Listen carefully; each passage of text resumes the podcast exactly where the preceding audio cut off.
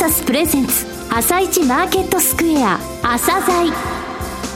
この番組は企業と投資家をつなぐお手伝いプロネクサスの提供でお送りします。皆さんおはようございます。アシスタントの玉木葵です。それではスプリングキャピタル代表チーフアナリストの井上哲夫さんと番組を進めてまいります。井上さんよろしくお願いいたします。よろしくお願いします。それでは今日も楽しみなゲストをお招きしております今日ご紹介するのは証券コード3287星野リゾートリート投資法人です。はい、えー、星野星野さんですね、はい、日本にねホテルのリートっていうのは5つあるんですが、はい、やはりあの星野さんが上場された 2, 2番目なんですけどもね、はい、それからホテルリートっていうものの認知度というのは高まっていったと思うんですよね、あの先週の金曜日土曜日えー、当初、はい、日経 IR フェアがありましたけれども、えーはい、リードコーナーのね、司会紹介、基礎講座私2日やったんですが、はい、まあすごい熱気でしたよ。リートコーナー盛り上がってました。えー、そういった中で日本のホテルリートをですね、高めたリートですね。はい、じっくりお聞きください。はい。それでは、朝鮮今日の一社です。朝鮮今日の一社。本日は証券コード 3287J リートの星野リゾートリート投資法人さんをご紹介いたします。お話しいただきますのは株式会社星野リゾートアセットマネジメント代表取締役社長の秋元健二さんです。本日はよろしくお願いします。よろしくお願いします。もう4年前ですね。4年前2015年1月に初登場。それから昨年もですね、2018年10月に2回目ご出演いただいて、はい、そして今回3回目、朝鮮出演となりました。えー、改めてリスナーの皆さんにですね、星野リゾートリート投資法人の日本の観光産業の成長の果実を享受できる仕組みを作るという、この理念ですね。はい、それから観光立国リートを目指すと。この部分についてもですね、お話しいただけますか？はい。え実は日本で初めて観光立国を提唱した人物は、はい、松下幸之助さんです。あ、そうなんですか。はい。はい、え1954年に、うん、え松下幸之助さんは、え文藝春秋に発表した論文の中で、はい、観光立国という言葉を使っています。うんで、松下幸之助さんは、まあ、他に類のない景観美こそ日本の有する資源であり、はい、世界に冠たるパワーであるので、これを生かした観光立国を力強く推し進めることによって、はい、日本の繁栄を享受することができると、当時説かれました。で、そして、今まさに、国際観光市場が拡大して、アジア地域は世界で最も高い伸びが予測される市場となっています。うん、実際に訪日外国人旅行者数が飛躍的に伸びています。はい、でこのような状況のもと、星野リゾートリート投資法人は、日本の観光産業の成長の果実を享受できる仕組みを作るという理念を掲げ、2013年に上場いたしました。で、本投資法人は、日本の観光産業について、各地の地域経済への貢献が可能であり、少子高齢化時代における日本においての経済活性化の最大の切り札であり、そうですね、未来の繁栄をもたらす力となると考えています。うんうん、なるほど。で、そして、観光立国の実現に向け、その成長の果実とメリットを、一般の投資家が受けられることがすごく大事だと考えてきました。で、こうした考えのもと、本投資法人は今までなかった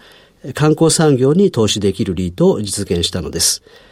この結果、観光産業への投資が促されることになれば、うん、観光産業の発展はもっともっと加速すると我々は考えています。景観美。景観美っていうのを松下幸之助さん言われたんですね。で、まあ本都市法人は、はい、我が国の観光の一層の振興を図って、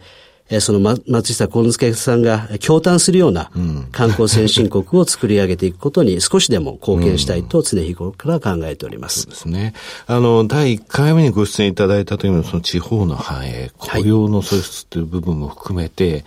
地方に、あの、その元気をもたらすこともできるんだっていうお話がありましたが、ええはい、観光産業の成長の果実を享受できる。その仕組みってこういうことだということですね。はい、それでですね、今の日本の観光市場の動向なんですが、はい、まあ外国人インバウンド随分と来てくれてますということはまあニュース等で出てますけれどもね、ずっとこの産業といいますか、このリートを育ててこられた秋元社長、はい、どういうふうに今の状況をお考えですかね？まあ実は国内旅行市場っていうのは非常に大きな規模でございます。はいうん、で、その規模は、えー、2017年で総額26.7兆円っていう、はい、そういった市場になっています。うん、で、内訳を見てみますと、日本人旅行消費額が全体の約8割を占めており、ねはい、安定的に推移をしています。うん、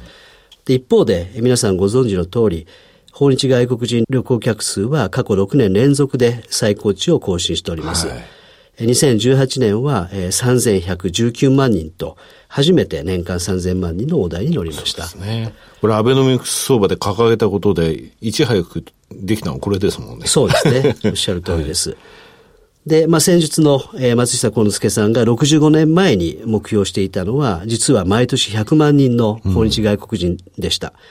で、さらには、えー、2003年に遡りますけども、まあ、当時の、えー、小泉首相が、えー、ビジットジャパンキャンペーンを開始して、はい、えー、掲げた目標は、うん、500万人にとどまっているものを2010年までに倍増させることでした。はいまあ、こうして考えると、現在の数は飛躍的な伸びということが言えると思います。うんはい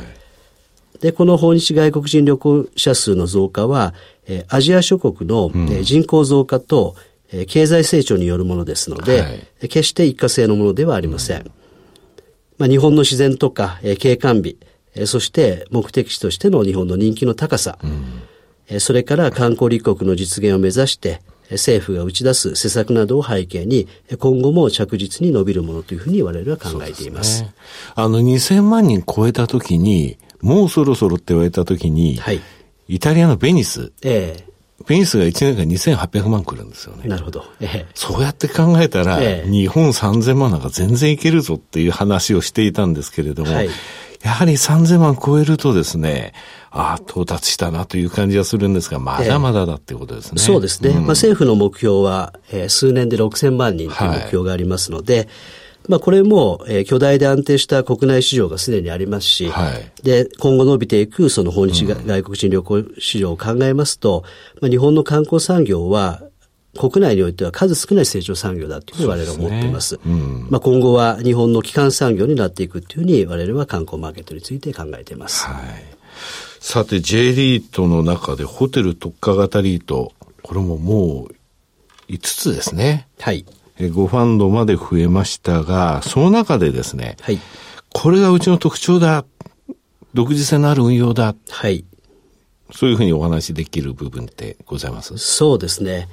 まあ、観光立国、そして観光先進国を作り上げていくためには、うんはい、えー、まあ、サスティナブルツーリズムですね、はい、これは持続可能な観光という意味ですけども、うん、こういった考え方が非常に大事だというふうに我々は思っています。で、まあ、観光が普及すると、同時に様々な問題も発生してしまうからです。はいまあ、例えば、えー、環境とか文化の破壊であったり、オーバーツーリズムや旅行者のモラルによる観光の疲弊ですね。はい、これらは観光郊外とも今呼ばれています。うん、先ほどおっしゃられたベニスなどは今本当にオーバーツーリズムで観光郊外がひどい状況だというふうに、えー、聞いております。はい、で、このような弊害を是正しないと、観光の恩恵を継続的に受けることが難しくなってきます。まあ、つまりは、えー、観光地における、えー、環境の悪化や文化の侵害、過度な商業化を避けながら、えー、観光地本来の魅力を伝えることが重要であって、うん、地域の環境や自然、文化を切り売りするのではなく、それらを守りながら、地域の雇用や収入を生み出す、そういった、えー、サスティナブルツーリズムを実現していくことが求められているというふうに、えー、我々は考えています。はい。で、本投資法人もこのサスティナビリティと観光の関係を重視して、うん、資産運用に取り組んでいます。なるほど。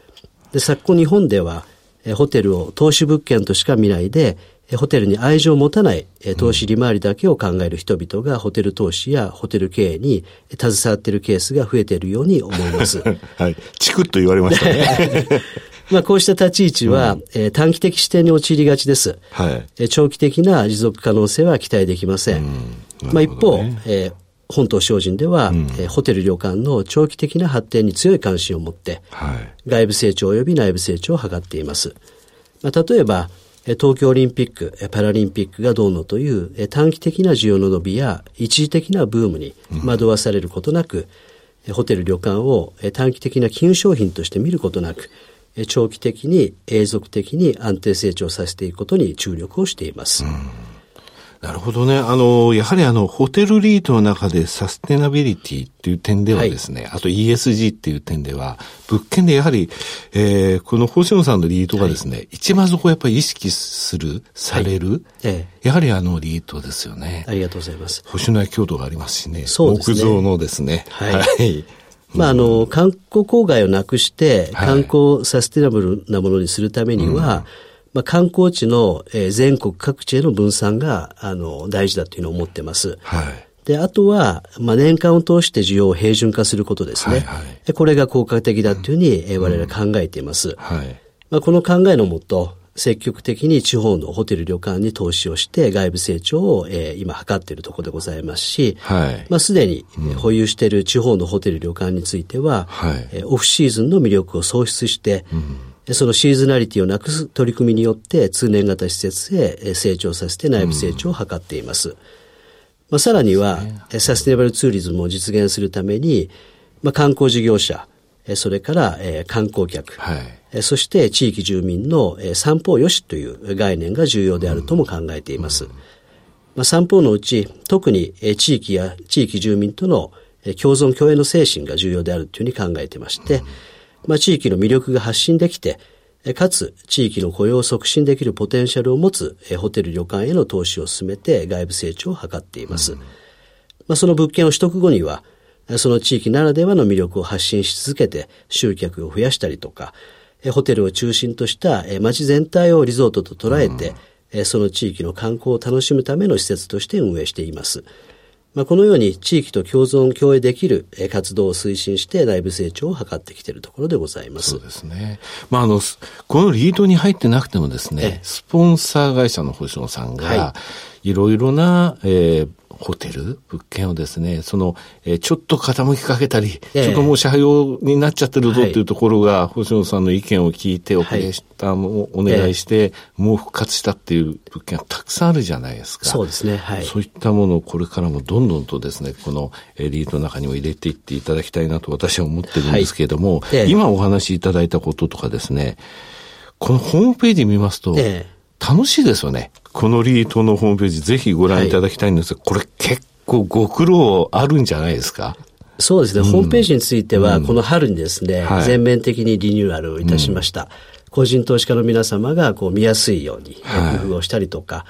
で、定性的な情報、それから、うん、数値も、はい、えー、こう取得しやすいようにですね、うん、ぜひ、あの、ホームページもご覧いただいて、えー、我々リートについて、あの、うん、知っていただければありがたいというのを思ってます。そうですね。あの、取材後期の方にホームページのアドレスを載せさせていただきますので、はい、えー、最後になりましたが、リスナーに向けて一言お願いします。はい。2013年7月に150億円という世界最小リートとして上場を我々いたしました。で、現状資産規模は、当時の10倍を超える1556億円まで拡大をしています。うん、また、分配金につきましては、上場来11期連続の増配を続けており、直近の第12期における分配金は、上場後第2期と比較すると約2倍の水準まで増加してきています。ここまで着実に投資主価値の向上を実現してまいりました。今後も引き続き投資主価値向上に努めてまいりますので、えー、リスナーの皆様にはぜひ応援をよろしくお願いしたいと思います。秋元さん、本日はどうもありがとうございました。ありがとうございました。今日の一社、星野リゾートリート投資法人をご紹介しました。さらに井上さんにお話しいただきます。はい、えー、非常にいいお話でしたよね。はい。サスティナビリティ、サスティナブルツーリズムっていう部分なんですよ。だから投資物件としてホテルを入れてるリートがちょっと多いぞっていう話でしたよね。あの地方のとの共存共栄、その雇用を守り、その地方の魅力を発信する、景観を守る、そういうことをして初めて観光立国、観光ってものが成り立つんだってことですよね。はい、世界で唯一ね、木造のホテルも入れてるんですよ、リートとして。えー、で木造の物件、物件としての価値を見てしまってはいけないんですね。うん、どういうことかというと、はいホテルっていうのはオペレーショナルアセット、つまりオペレーターがどれぐらい資産価値を高めるか、そこにどれぐらい集客できるかっていうのに全てかかっている、そそういうアセット、資産だってことなんですよ。そういった中で、星野さんのその取り組みっていうものが、スポンサー含めてね、うん、えー、やっぱり評価されてるんだと思うんですよね。はい、あの、先ほどあの、オリンピックとかパラリンピックで一時的にね、ホテルがその、はい、なんて言いますか、活況提出とかそういった物件ではなくて言われましたでしょ。はい、ただね、あの、このリードに入ってるわけじゃないですが、星の星野さんですね、はい、星野温泉のところの。ホテルプレストンコートって中軽井沢にあるんですが、えー、あの、まあ、ホームページ見ても本当綺麗なんですけどね、はい、これって、ね、前回の東京オリンピックの乗馬のその宿舎として作られたんですよ。でそれから今回東京オリンピックですよね。だから歴史を感じるわけですよ。だからオリンピックのためにうんぬん、それで盛り上がるじゃなくて、ちゃんと次の東京オリンピックまでそういったものを守り、それを進化させたっていうことなんですよね。えー、ロマンチックですね。うん、中軽井沢のですね、はい、あのやあの星野、えー、温泉地に行ってほしいですよね。はい、えー、高原協会は星野遊学堂から始まってます。来年、えー、再来年100年かな。内村勘三が名付けたところですね。はい。うん、それでは一旦お知らせです。企業ディスクロージャー IR 実務支援の専門会社プロネクサス。上場企業のおよそ6割2200社をクライアントに持つ。これはアジア証券印刷の時代から信頼と実績を積み重ねてきたからこそ。さらにプロネクサスが目指すのは企業と投資家をつなぎ日本の株式市場を活性化させることです。プロネクサス私たちは個人投資家の皆さんを応援します。上哲夫今日のストラテジーそれでは井上さん、後半の解説もよろしくお願いいたします。はい。えー、星野さん聞いたんでね、なんかリゾート、えー、えー、雰囲気がちょっと抜けないな。夏休み欲しいな。まあいいや。えっとね、マーケットは8月荒れると言いましたが、本当荒れましたね。えー、先週の金曜日、えー、ジャクソンホールでのね、パウエル議長の、えー、講演が注目されたんですが、はい、パウエルさんの話ではなく、パウエルさんの話の時は前日比でにあのダウ戻ったんですけどもね、その後トランプ大統領やってくれましたわ、い。ろいろといつものように FRB は何もしなかった、習近平とパウエルはどっちがアメリカの敵なのか。それからまあ中国がね、より前にアメリカに対する、えー、第4弾の対中関税発発動への報復発表してたんで、はい、引け後にね、税率もっと上げるぞと。そんなことまで言ったんですよ。25%、30%とかね、第4弾については10%を15%にするってつぶやいて、これも否定したんですよ。この2週間ぐらい自分で言って、その後すぐ否定するっていうのはね、翌日否定って多いんですよね。で、マーケットただこういう発言の時にプッと売ってれば結果正解ってことになってて、はい、日経平均についても PBR1 倍の2万トンで200円、それから PR11 倍の1万9500円。こういったね、あの、バリエーション的な下値っていうものは、あの、意識されてるという状況ですね。はい、何かあったらプット売りという状況まだ変わらないかもしれません。はい、わかりました。井上さん、本日もありがとうございました。また来週もよろしくお願いいたします。この後は東京市場の寄り付きです。朝鮮この番組は企業と投資家をつなぐお手伝いプロネクサスの提供でお送りしました。